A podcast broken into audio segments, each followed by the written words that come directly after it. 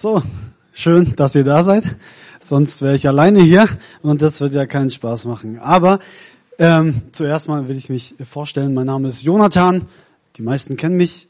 Meine Frau Sabrina. Wir sind seit einem Jahr, also seit gutem Jahr da, seit letztem Jahr Februar und verlassen euch leider auch in vier Wochen schon wieder.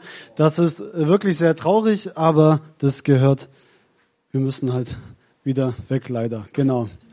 Ähm, genau, wir sind nämlich beides Lehrer und werden an eine andere Stelle versetzt, an eine andere Schule. Deswegen verlassen wir euch hier wieder. Ähm, genau, ich darf ähm, heute predigen. Ich bin äh, sehr dankbar, dass der Manuel mir das Vertrauen entgegengebracht hat, hat und ich hoffe natürlich, dass ich das Vertrauen auch nicht enttäusche, ähm, obwohl ich jetzt noch nicht so geübt bin im Predigen. Ja, ich habe das noch nicht so oft gemacht, aber dennoch habe ich mein Bestes gegeben. Unser, ähm, genau, unser Thema heißt heute Durchbruch, Durchbrechen, also Durchbruch und Macht und Kontrolle loslassen. Und das ist ein spannendes und auf den ersten Blick auch ein zugleich, ja, nichtssagendes Thema, also durchbrechen, ja, was heißt denn das? Man kann überall durchbrechen äh, oder auch nicht. Und ich habe die Woche über mich mehr als ich wollte schon fast mit dem Thema Durchbruch beschäftigt, weil ich saß vor der Predigt und ihr kennt das Gefühl, wenn ihr irgendeine Hausarbeit schreibt zum Beispiel oder irgendeinen Vortrag vorbereiten müsst, dann denkt man nach, denkt man nach und es läuft nicht so richtig und irgendwann kommt dieser Durchbruch und ihr merkt, jawohl, jetzt läuft jetzt schreibe ich, schreibe ich, schreibe ich. Auf dem Punkt habe ich vergeblich gewartet diese Woche. Aber nichtsdestotrotz, äh, in Rücksprache mit dem Manu bin ich doch noch auf gute Gedanken gekommen und die will ich euch ähm, heute weitergeben. Und dazu, äh, davor möchte ich einfach noch mal kurz beten.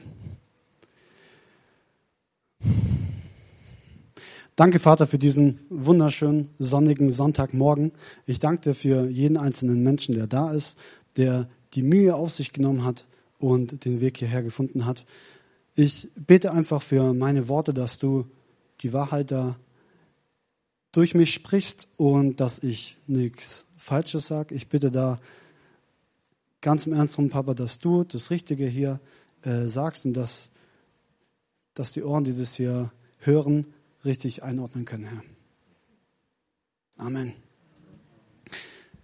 Gut, das Leben als Christ kann, das habt ihr sicher schon gehört, mit einem Weg verglichen werden, mit einer Reise. Wir sind als Christen immer auf einer Reise und unser Ziel ist letztendlich, Jesus ähnlicher zu werden oder Gottes Wesen näher zu erkunden und besser kennenzulernen. Und das ist eine Reise bis an unser Lebensende, auf dem wir viel erleben, auf dem es Umwege gibt, auf dem es Pausen gibt, Verspätungen und manchmal auch Wegstrecken ins Ungewisse. Wer schon mal gereist ist, so ganz normal eine klassische Reise gemacht hat, der hat auch solche Erfahrungen schon mal gemacht. Ich zum Beispiel bin schon mal von Vancouver in Kanada nach San Francisco in den USA getrennt und habe da feststellen müssen, dass man ganz schön lange warten kann an einer Straße. Ich habe da teilweise über sechs Stunden gewartet und es hat auch keinen Sinn gemacht, weiterzulaufen, weil die nächste Straße 150 Kilometer weiter war. Da wäre ich nicht weit gekommen. Oder meine Frau und ich, wir waren mal in Sri Lanka unterwegs und haben da einen Bus genommen. Wir wollten zu einer bestimmten Stadt, die wir kaum aussprechen konnten, aber wir wollten da trotzdem hin und haben das dem Busfahrer auch irgendwie gesagt oder den Menschen, die am Busbahnhof standen. Und letztendlich haben sie uns in Sri Lanka winkt man so, komm her, da macht, da sieht es aus, als ob die einen wegschicken. Aber die meinten, kommt her, steigt da ein. Und wir, was wollen wir Besseres tun als dumme Touristen? Wir steigen einfach in den Bus ein und haben einfach drei Stunden lang keine Ahnung, wohin der Bus fährt, bis uns der Busfahrer oder irgendjemand einfach rausschmeißt und wir waren tatsächlich im richtigen Ort. Und das sind einfach solche Erfahrungen, die man beim Reisen macht und die man auch auf dem Weg als Christ, auf dieser Lebensreise zu Gott, zu Jesus hin macht. Manchmal gibt es keine so klaren Wegweiser, wie wir sie uns wünschen. Auch in der Bibel gibt es natürlich einige berühmte Persönlichkeiten, deren Reise beschrieben wurde oder ausschnittweise zumindest. Zum Beispiel war Abraham 75 Jahre alt, als Gott ihn aufruft, sein bisheriges Leben hinter sich zu lassen und sich auf einen neuen Weg zu machen. Mose ist 80, als Gott ihn aus einem Dornbusch heraus aufruft, einen neuen Weg einzuschlagen. Oder auch das Volk Israel wird auf eine 40-jährige Reise geschickt durch die Wüste, in der es persönliche Veränderungen durchlebt. David wird aufgerufen, sein Leben als Hirte hinter sich zu lassen und König zu werden. Er wurde da ganz früh, ganz früh wurde gesagt, du wirst König werden. Aber auf diesem Weg, ihr kennt die Geschichte wahrscheinlich viele von euch, gibt es viele, viele Umwege. Und nicht zuletzt ruft auch äh, Jesus ganz praktisch die Jünger auf, diesen Weg einzugehen und ihm nachzufolgen. Und diese Einladung hat das Leben der Jünger für immer verändert. Wie dem auch sei, als Christen, die sich auf einer Reise auf dem Weg befinden, Jesus immer ähnlicher zu werden und Gottes Wesen kennenzulernen, kommen wir unweigerlich an Punkte auf diesem Weg, die wie Mauern wirken, die nicht überwindbar scheinen und von manchen Menschen auch tatsächlich nicht überwunden werden. Sie kehren Gott entweder den Rücken ganz zu oder sie bleiben an derselben Stelle auf ihrem Weg stehen und der Glaube entwickelt sich letztendlich nicht weiter und sie lernen Jesus nicht näher kennen, werden ihm nicht ähnlicher und durchdringen Gottes Wesen nicht tiefer. Das ist ein sehr herausfordernder Gedanke ähm, oder ja auch eine schockierende und eine traurige Botschaft. Aber ich denke, dass jeder von uns auch Menschen kennt, wo wir den Eindruck hatten, irgendwie sind die stehen geblieben oder sind einfach einen anderen Weg gegangen. Ähm, und oft liegt dieses Stehenbleiben daran, dass diese Mauern auf diesem Glaubensweg falsch verstanden werden. Und manchmal auch der größere Zusammenhang nicht gesehen wird. Wie Gott zum Beispiel durch so eine Mauer im Leben Veränderung in diesem Leben bewirken will. Es gibt Autoren, die sogar sagen oder behaupten, dass solche Erfahrungen, diese Mauererfahrungen unverzichtbar sind, wenn wir auf unserem Glaubensweg zu größerer Reife, zu größerer spiritueller Reife kommen wollen. Ähm, aber was sind diese Mauern? Was ist unter einer Mauer zu verstehen? Ich, die Mauern können Zeiten sein, in denen der Glaube schlichtweg nicht funktioniert. Wir haben was gelernt, wir haben gelernt, wie man betet, wir haben gelernt, wie man nett ist zu anderen Menschen, weil Jesus uns das gesagt hat. Aber wir stellen uns selbst, Gott und die Gemeinde oder die Kirche in Frage. Wir haben mehr Fragen als Antworten und während es einem vorkommt, als rüttelt es an den Grundfesten seine, also des Lebens, ja, stehen wir ohne Antworten da. Man fragt sich, was bringt mir der Glaube, wenn er nicht funktioniert? Was habe ich denn von dem Glauben, der nicht funktioniert? Bin ich ohne Glauben vielleicht gerade sogar besser dran? Was bringt mir der Glaube, wenn ich trotz Beten, Bibel lesen und obwohl ich freundlich zu anderen bin, nicht mit meinem Leben zufrieden bin? Wenn ich denke, mein Leben sollte doch besser verlaufen, was bringt mir der Glaube, wenn ich traurig bleibe, weil mich ein Mensch oder ein geliebter Mensch verlassen hat? Oder Beziehungen in die Brüche gegangen sind? Was bringt mir der Glaube, wenn ich langsam merke, dass ich das, worauf ich mein Leben lang hingearbeitet habe, dass ich das nicht mehr erreichen werde? Oder dass mein Lebenstraum platzt?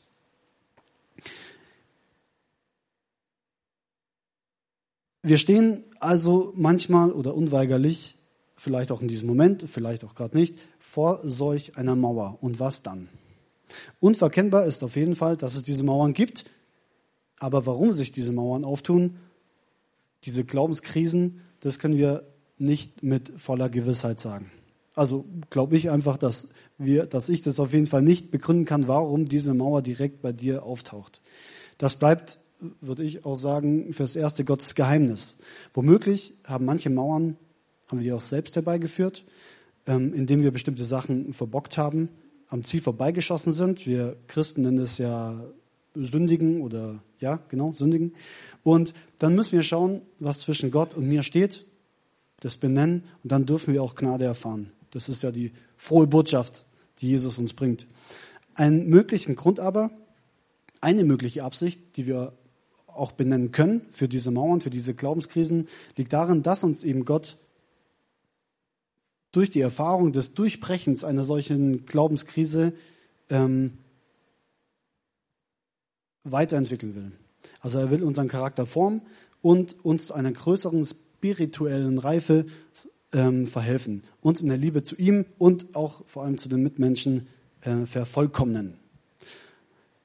Genau, Peter Scaret, äh, Scazzero schreibt in seinem Buch Glaubensriesen und Seelenzwerge, das mir Manu für die Predigt eben empfohlen hat, ein bestimmtes Kapitel, ähm, dass es sich bei den Bereichen, die Gott uns an solchen Mauern aufzeigen will, oft um folgende Punkte geht. Da nennt er drei Stück, und zwar Stolz, das Erlangen echter Demut, dass uns Gott diese Demut zeigen oder beibringen will. Zum anderen ein Verständnis für das Nichtwissen und zum anderen auch die Fähigkeit, auf Gott zu warten. Und auf diese drei Punkte will ich ein bisschen eingehen und versuche dabei auch ähm, praktische Tipps für diese Mauern, für diesen Durchbruch zu geben. Wir beginnen mit Stolz, Erlangen echter Demut. Also Gott hat einfach irgendwas gegen Stolz. Er mag das einfach irgendwie überhaupt nicht. Er mag es gar nicht. Schauen wir uns mal an, wie, was wir zu Stolz in der Bibel finden. Zum einen steht da im Psalm 18, Vers 28, denn du hilfst dem elenden Volk, aber stolze Augen erniedrigst du. Oder Sprüche 16,5, ein stolzes Herz ist dem Herrn ein Gräuel und wird gewiss nicht ungestraft bleiben. Oder in Sprüche 16,18, vor dem Verderben oder vor dem Zusammenbruch kommt der Stolz. Und Hochmut kommt vor dem Fall. Das Sprichwort hat sich eingebürgert, einge, ja genau. Kennen wir auf jeden Fall. Wir sehen also, Gott hat nicht nur was gegen Stolz, sondern er geht sogar, scheint zumindest so, aktiv gegen Stolz vor. Also kann es sein, das ist natürlich nur eine These, dass so eine Glaubenskrise auch mit einem Stolz zu tun haben kann, dass Gott da irgendwo sagt, junger Mann, pass mal auf. Im ersten Moment magst du jetzt vielleicht denken, Stolz hat mit mir nichts zu tun. Ich war zwar schon mal stolz, aber eigentlich bin ich ein ganz okayer Typ und auch recht demütig und so weiter. C.S. Lewis hat einmal gesagt, ihr kennt den Autor von Narnia und etlichen richtig starken Büchern. Ähm, der hat ähnlich wie Albert Einstein zu allem schon ein Zitat und die sind auch immer gut. Und er sagt einmal, wenn du der Meinung bist, dass du kein Problem mit Stolz hast, bedeutet das, dass du in der Tat ein Problem mit Stolz hast. Und an anderer Stelle habe ich gelesen von einem Demutstest, wo man schauen kann, oh, ist man wirklich demütig? Und äh, da wird die Beleidigungstoleranz sozusagen erfragt. Und stell dir mal vor, du wirst kritisiert, bewertet oder beleidigt. Und die normale Reaktion ist dann von dir, entweder gehst du in Angriff und sagst dir, was fällt dir ein? Ich bin gar nicht so, wie du das sagst. Oder du gehst zurück, wirst traurig, vergräbst dich, keine Ahnung.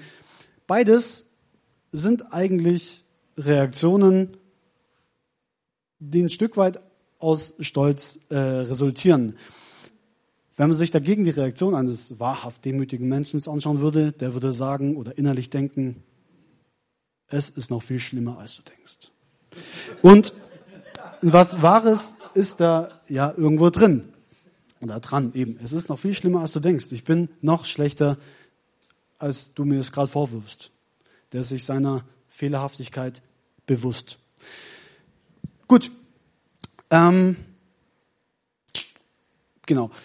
Es gibt, wenn wir die Erfahrung einer Mauer machen, einer so einer Glaubenskrise, kann es sein, dass Gott uns unseren Stolz eventuell aufzeigen will. Stolz zeigt sich besonders auf drei Arten, die habe ich da mal rausgesucht. Zum einen die Überheblichkeit, ich bin besser als.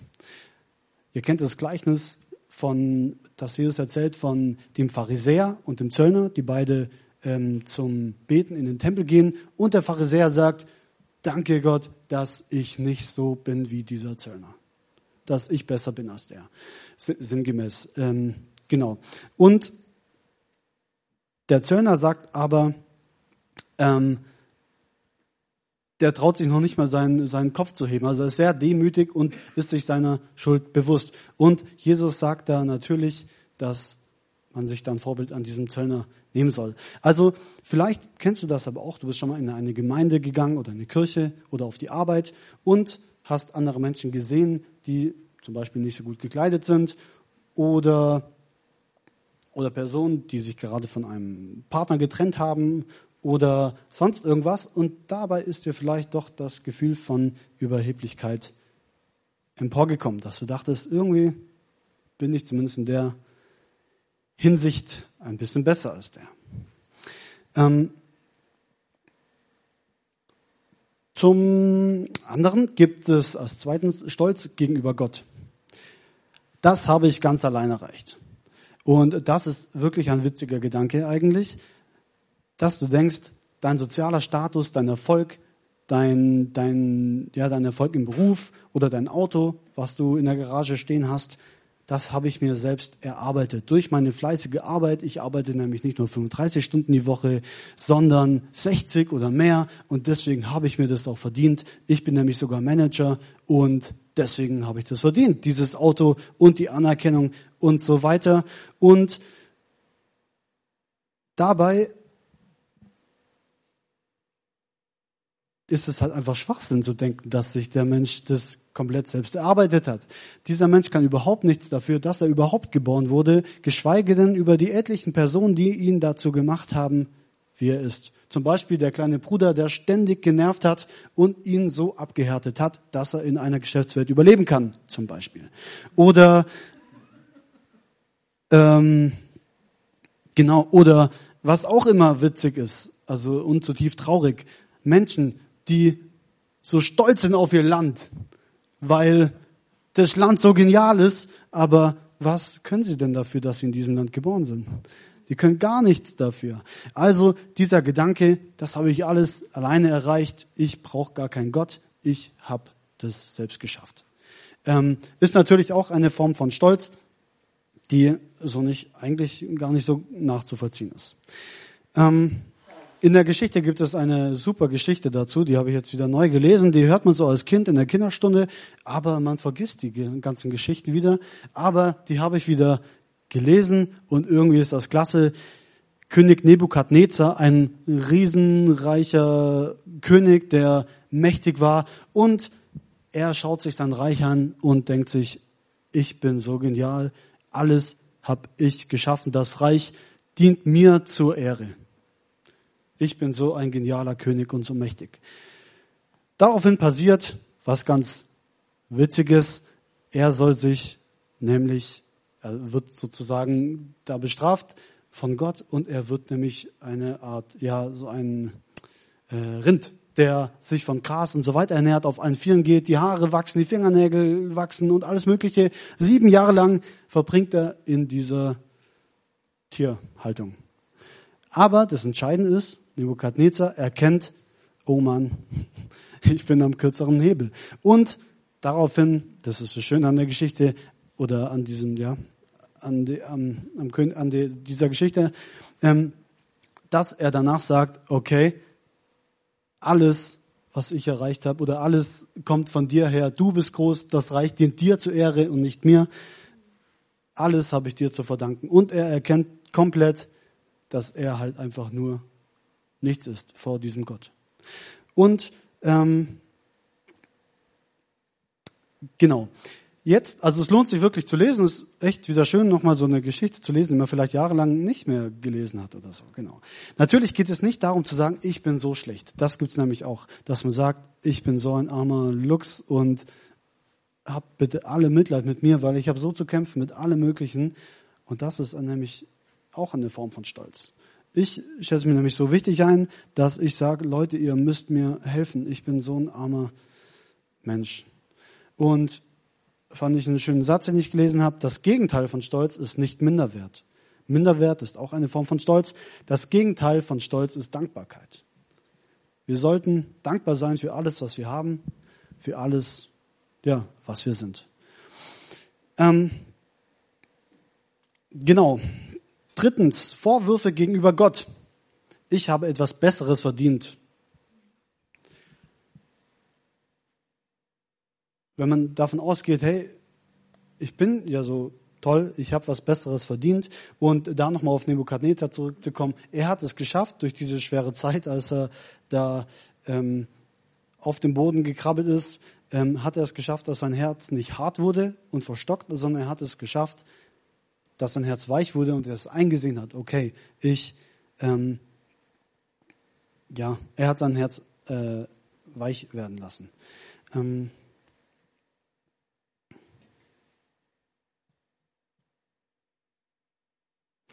genau, wie, wir werfen Gott vor, warum tust du dies, warum tust du das, warum hast du mir das nicht gegeben, warum ist mir das widerfahren. Ähm, und ich bin richtig sauer, so und so wäre es viel besser gewesen. Wie, sie, ähm, wie ist es bei dir? Wird dein Herz hart oder weich in solchen Situationen? Wir kommen schon zum zweiten größeren Punkt. Also Stolz will uns Gott unter Umständen aufzeigen. Zum anderen will uns Gott aufzeigen, dieses Verständnis für das Nichtwissen. Es ist ähm, Thomas von Aquin, so ein richtig starker Mann, so ein Kirchenvater, Theologe, schrieb im dritten, 13. Jahrhundert ein 20-bändiges Werk über Gottes Wesen. Er hat sein ganzes Leben eigentlich damit verbracht, dieses Werk zu schreiben und Gott zu erforschen und so weiter. Also genau das, was wir ja auch als Christen machen sollen. Ähm, und er begann dann schließlich mit folgendem Satz. Dies ist die endgültige Erkenntnis über Gott. Ziemlich eingebildet. Und dann zu wissen, dass wir nichts wissen. Und das ist schon sehr faszinierend, weil wir Menschen haben diese Eigenart, wir wollen Gott immer begreifen. Wir wollen wissen, wie er tickt, wir wollen wissen, wie er denkt, wir wollen wissen, was er tut. Aber wenn wir das irgendwie auch nur ein bisschen erfassen könnten, was Gott macht, dann wäre es halt einfach kein Gott mehr. Dann wäre es etwas von uns kreiertes, in den Köpfen der Menschen entstanden. Das ist ja auch oft die Kritik an uns Christen, dass unser Gott in unseren Köpfen entstanden ist und so weiter. Aber eben, wir bilden uns ein, wir können es ausmalen, wie Gott ist und was er vorhat. Ähm und genau, und dass wir uns Gott, irgendwie müssen wir uns ja vorstellen, und das ist ja kein Problem eigentlich, so lange, bis wir halt aus diesem Bild, was wir haben, eine Theologie machen und sagen, so ist es und nicht anders. Und ähm,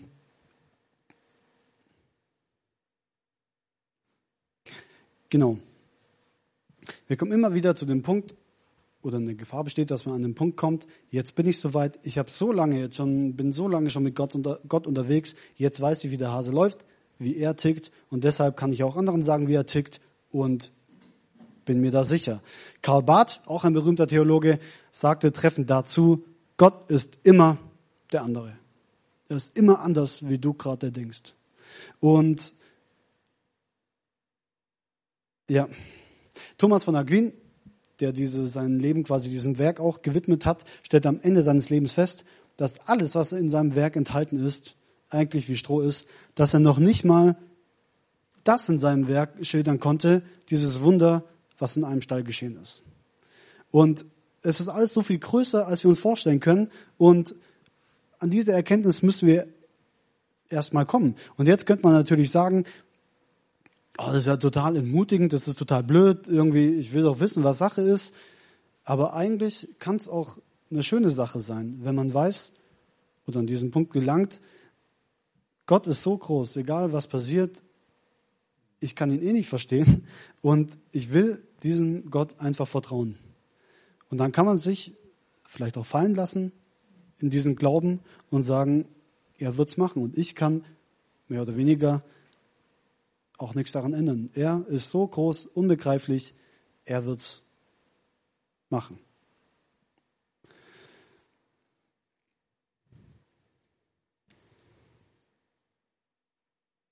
Ja, wer will schon einen Gott, der fassbar ist?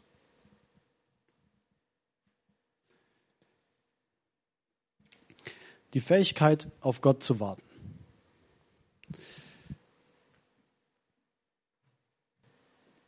aus Demut und dem zuversichtlichen Nichtwissen erwächst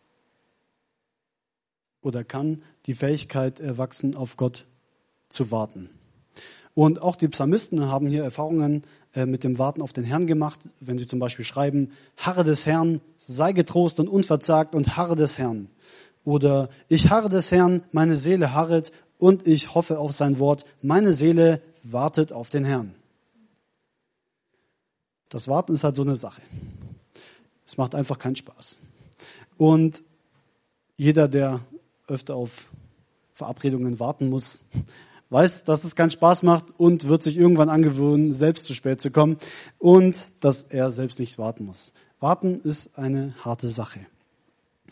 Ähm, aber Menschen, denen es nicht schnell genug gehen kann, die vorwärts preschen und dabei alles andere übersehen, weil sie einfach nicht mehr warten können, können auch Schaden anrichten. Kennt ihr das, wenn Menschen langsam reden und wenn man das Gefühl hat, man muss ständig den Satz des anderen vervollständigen, damit es endlich mal zu Potte kommt. Ich kenne das von mir und ja, es ist nicht gut. Dieser Mensch hat verdient, so zu reden, wie er will. Und da muss man sich ab und zu zurückhalten und sagen, ich warte, bis dieser kurze Satz in drei Minuten aus seinem Mund rausgekommen ist. Oder, ähm, aber, also im Nachhinein habe ich mir schon oft gedacht, da hättest du mal ein bisschen wertschätzender der anderen Person gegenüber sein können. Durch die Bibel hindurch ist Warten ein durchgängiges Thema. In, an, eigenen, an einigen Situationen lehrt Gott den Menschen an solchen Mauererfahrungen, an diesen Glaubenskrisen genau das, das Warten. Abraham wurde zum Beispiel mit 75 gesagt, also circa 75, dass er Vater vieler Völker sein werde. Nach elf Jahren des Wartens hat er die Sache einfach selbst in die Hand genommen und hat mit seiner Sklavin oder einer Knechtin einen Sohn bekommen. Das hat alles einen sehr dramatischen Weitergang, aber Gott lässt Abraham nochmals 14 Jahre warten, bevor er das, äh, also bevor das versprochene Kind geboren wurde. Die öffentliche und private Beschämung, die die lange Kinderlosigkeit damals auch für Abraham bedeutete, veränderte ihn so arg, dass er jetzt für alle Zeiten ein Vater im Glauben sein konnte. Dadurch, dass er eine solche Riesenmauer so lange gewartet hat, hat es auch etwas in ihm verändert, dass er ein Vater im Glauben werden konnte. Mose lernte das Warten ebenfalls an seiner Mauer, nachdem er einen Menschen umgebracht hatte, einen Ägypter, ähm, und es ihm nicht gelang, die Israeliten gleich zu befreien, verbrachte er die nächsten 40 Jahre damit, ähm, zu lernen, wie man auf Gott wartet. In der Wüste machte ihn Gott zum sanftmütigsten Menschen der Erde, steht in der Bibel. Habe ich auch noch nie gelesen, dass Mose der sanftmütigste Mensch der Erde gewesen sein soll. David lernte David lernte nach einem eindrucksvollen Sieg über Goliath zu warten. Dass er König sein sollte, wurde ihm schon als Jugendlicher oder als Kind gesagt und er wurde da auch schon gesalbt. Und dennoch war er dann noch mehr als zehn Jahre auf der Flucht vor Sauls Armee. Wobei er seine Träume verloren hat, seine Familie verloren hat, seinen guten Ruf verloren hat. Und in der Wildnis wandelte Gott ihn eben zu einem Menschen nach seinem Herzen, heißt es. Es gibt noch weitere Personen, auf die ich jetzt nicht eingehe.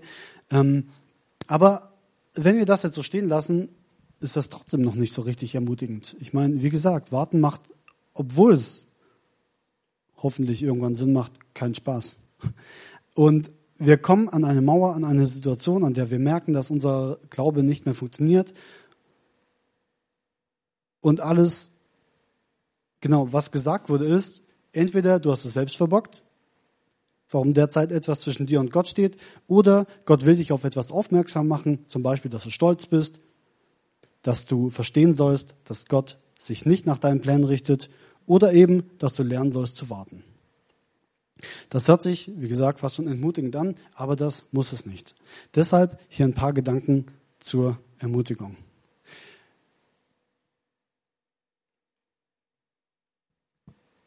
Gehe deine Mauer deine Hindernisse proaktiv an, nicht reaktiv. Soll heißen, denke nicht über Gott nach, sondern ringe mit ihm. Geh da aktiv ran. Passivität schafft meist eine schlechte Theologie. Das heißt, dein Gottesbild ändert sich dahingehend, dass es von Enttäuschung geprägt ist. Gott handelt eh nicht. Gott ist schlecht oder Gott enttäuscht mich nur. Und ein zweiter Punkt wäre, zieh dich bei Krisenerfahrungen nicht zurück. Oft ist es die natürliche Reaktion, sich zurückzuziehen. Man ist verletzt, man ist verzweifelt. Die Gebete prallen gefühlt an der Himmelsdecke ab. Und da will man eigentlich sich zurückziehen in sein Schneckenhaus. Und das ist auch soweit okay, dass man sich die Wunden leckt sozusagen. Aber ich denke, das ist eben ja, eine persönliche Meinung, ich denke, es ist wichtig, da wieder rauszukommen und mit anderen Menschen darüber zu reden. Zum Beispiel andere Menschen, die schon mehr Erfahrung haben oder zum Beispiel länger im Glauben unterwegs sind als du selbst, die vielleicht eine ähnliche Mauer oder dieselbe Mauer auch schon überwunden haben, durchbrochen haben. Ähm, genau, das kann hilfreich sein. Die Gemeinde ist ein Schatz, habe ich mir aufgeschrieben. Es gibt so viele Verse, die betonen, wie wichtig es ist, in der Gemeinde, in, in der Kirche miteinander zu leben, durchzustarten. Also gemeinsam, zum Beispiel, trage einer des anderen Last. Kennt ihr? Man, wir sollen uns gegenseitig durchtragen, durch schwierige Phasen, auch wenn sie lange dauern oder wir sie überhaupt nicht verstehen. Oder im Epheser steht, wir sind ein Leib. So sollen ein Glied, so soll ein Glied das andere unterstützen. Genau die gleiche Aussage. Wir sind jeder, wir sind alle Teil des Leibs Christi und sollen uns gegenseitig stärken. Ermahnt euch, dass niemand ein ungläubiges Herz bekomme. Im Hebräer 3,13. Ermahnen hört sich immer streng an und manchmal ist es auch so, dass wir einen Kick brauchen. Ähm,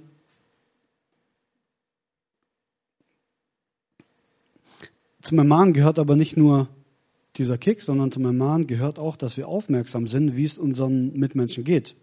Ich kann niemanden ermahnen, wenn ich keine Ahnung habe, wie es ihm denn geht. Und dazu gehört, dass ich die Menschen frage, wie geht's dir? Wie sieht's aus? Und solche Fragen, es ist immer schwierig. Hier beim Durchgehen zum Beispiel heute Morgen, ich frage jemand, wie geht's dir? Er sagt, ja, ja, gut. Vielleicht höre ich sogar schon, dass es ihm nicht gut geht, aber ich habe gar keine Zeit stehen zu bleiben und zu warten und mit ihm zu reden kann ich ihn nicht ermahnen, kann ihn nicht aufmuntern. Ist total blöd. Ich weiß, okay, gut, eigentlich sollte ich mit ihm reden, aber praktisch kann ich es gar nicht. Also sind Angebote, die auch hier in der Gemeinde äh, angeboten werden, sinnvoll und wichtig. Zum Beispiel Hauskreise, Small Groups. Zum Beispiel ähm, Kaffee. Deswegen trinken wir Kaffee hier übrigens, damit wir mit Menschen ins Gespräch kommen, um uns dort auch die Zeit zu nehmen, nicht in Tür und Angel, sondern dass wir miteinander reden können. Sei es so viel rauszukriegen, dass ich den anderen ermahnen kann, oder so viel rauszukriegen, dass ich den einfach unterstützen kann und tragen kann. Ähm Darum tröstet euch untereinander und einer erbaue den anderen, wie ihr auch tut. In Thessalonicher. Zwei sind besser als einer alleine. Wenn einer fällt, kann ihn der andere aufhalten. Im Prediger. Äh, aufhelfen, nicht aufhalten. Und lasst uns aufeinander Acht haben und einander anspornen zur Liebe und zu guten Werken. Und nicht verlassen unsere Versammlung, wie einige zu, zu, zu tun pflegen, sondern einander ermahnen und das umso mehr, als ihr seht, dass sich der Tag naht. Das ist so ein Wunderpunkt, glaube ich, bei einigen Menschen. Und nicht verlassen unsere Versammlung. Also in anderen Übersetzungen heißt es auch, äh, und versäumt nicht die Versammlungen oder so. Was sprichwörtlich heißt, komm sonntags in diesen Gottesdienst. So einfach ist es. Ähm, ich weiß aus eigener Erfahrung, dass es nicht, ja, dass manchmal kommen andere Sachen dazwischen, wo man Prioritäten setzen muss und Manchmal entscheidet man sich für was anderes, weil es vielleicht auch gerade wichtiger ist als dieser Gottesdienst. Aber grundsätzlich gilt, komm in diesen Gottesdienst, egal wie das Wetter ist und egal, ob du Bock hast oder nicht. Und egal, ob jemand komisches predigt und das gar nicht so gut kann oder ob der Manuel predigt, der da schon Erfahrung hat und auch ein guter Rhetoriker ist. Was haben wir davon, wenn wir sonntags in die Gemeinde kommen? Klar, erhoffen wir uns eine gute Zeit, in der wir Gott anbeten können und auch in der Predigt, dass wir was mitnehmen können, dass wir was Neues lernen über uns, über Gott, über wen auch immer. Aber ganz wichtig ist auch einfach, wenn wir dem Gottesdienst fernbleiben, dann fällt es uns auch nicht mehr leicht oder nicht mehr so schnell auf und fällt vielleicht nicht mehr so schnell ein, wen könnte ich denn fragen, wenn ich so ein Glaubenshindernis habe? An wen könnte ich mich denn wenden, wenn ich eine Krise habe, eine Glaubenskrise? Wen könnte ich denn fragen? Wenn ich drei, vier Wochen nicht mehr im Gottesdienst war zum Beispiel, da habe ich vielleicht gar nicht mehr diesen engen Kontakt, dass ich einfach so direkt fragen könnte, hey Rolf, beim Rolf könnte man's, äh, bei irgendjemand anderem, hey, ich habe eine Krise, helf mir, was soll ich denn tun? Oder bet einfach mal für mich oder tritt mich, dass ich wieder aufwach, irgendwas. Und das fällt schwerer, wenn man nicht in die Versammlungen geht. Und da ist es eine Hilfe, regelmäßig zu gehen. Ähm, genau. Heutige Gesellschaft wird immer unverbindlicher. Das merke ich am eigenen Leib und an Freunden und so weiter. Ähm, sogar ein Schüler aus der Schülerzeitung meiner Frau hat das so auf dem Herzen gehabt, dass er einen Artikel drüber schreiben wollte über die Zuverlässigkeit der Jugend. Dass es die ja gar nicht mehr gibt. Ähm, genau, und was wollte ich dazu sagen? Dazu wollte ich sagen, ich will euch Mut machen, seid verbindlich, kommt in die Gemeinde. Ähm,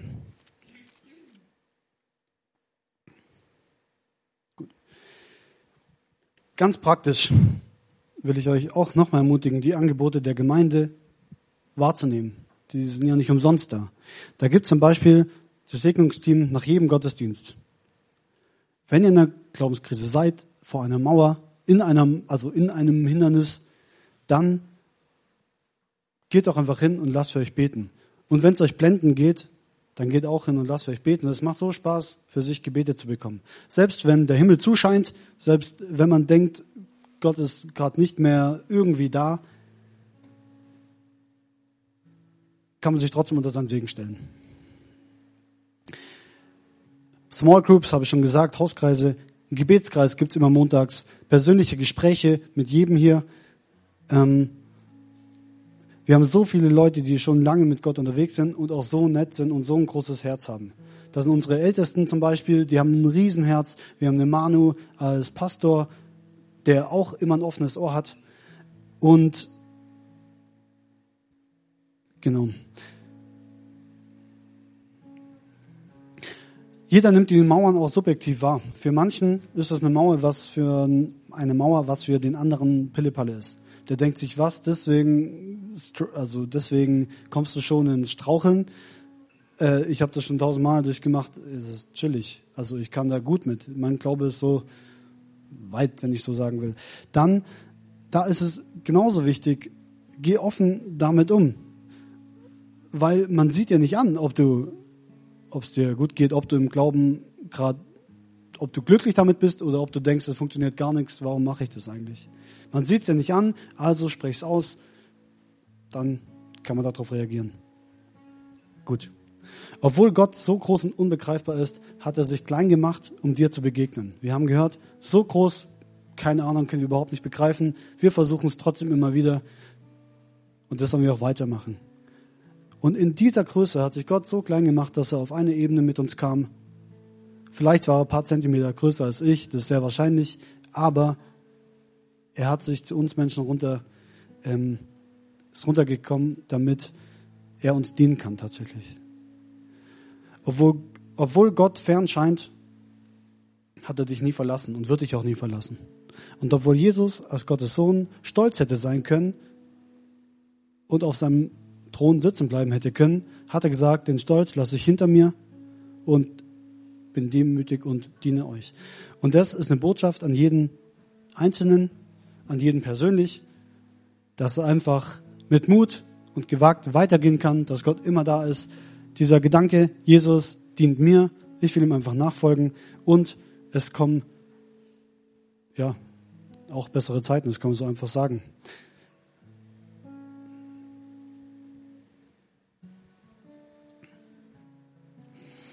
Die Bibel verspricht uns, dass darin ein tiefer Frieden liegt, ein großer Segen, sich durch eine Mauer durchzukämpfen, Macht und Kontrolle loszulassen und ähm, einen Durchbruch zu starten. Im Jakobus steht, ähm, dass wir Herausforderungen auch im Glauben als Freude wahrnehmen sollen. Das klingt manchmal ein bisschen hart, aber da steht es nun mal. Und dass dadurch eine Standhaftigkeit erwächst. Und dann im Vers 4, und durch Standhaftigkeit soll das Gute, das in eurem Leben begonnen hat, zur Vollendung kommen. Durch diese Anfechtungen soll das Gute, was in unserem Leben begonnen hat, zur Vollendung kommen. Dann werdet ihr vollkommen und makellos sein. Und es wird euch an nichts mehr fehlen. Das ist doch mal ein Ziel und eine schöne Aussicht, eine gute Hoffnung, auf die wir hinrennen, hinkämpfen dürfen. Ich bete noch zum Schluss.